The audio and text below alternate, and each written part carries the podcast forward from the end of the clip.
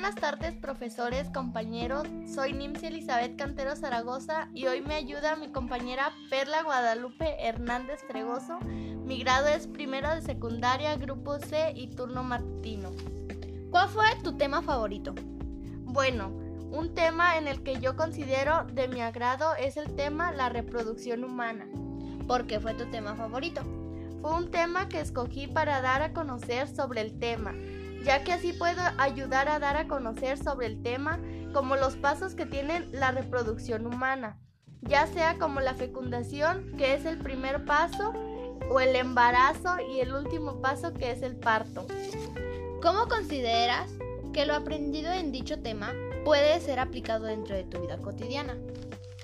Bueno, pues yo pienso que hablar sobre el tema puede ayudar a mi familia, a mi comunidad e incluso a mí pues sabiendo información podemos evitar los errores de la vida, ya como el embarazo no deseado. Podemos ayudar a las personas a saber lo que es la reproducción humana, pues hoy en día México cuenta con más de 48.4 cientos de embarazos no deseados, casi como el uno de cada seis nacimientos de embarazos no deseados. ¿Qué te gustaría profundizar sobre la temática? Pues cómo se logra hacer un ser vivo o tu, des o tu descendencia. Pues no solo nacemos y ya, no, hay procedimientos.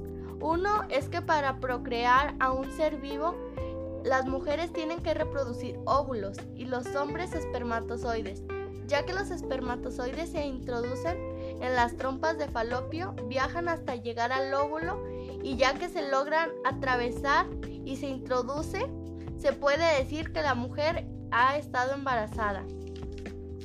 Desde tu punto de vista, ¿cuál fue el tema que más dificultaste y qué piensas hacer para fortalecerlo? Bueno, el tema más difícil eh, para mí fue el tema que estoy haciendo. Pero yo pienso que si tú te interesas puedes entenderlo y compartirlo, así como yo.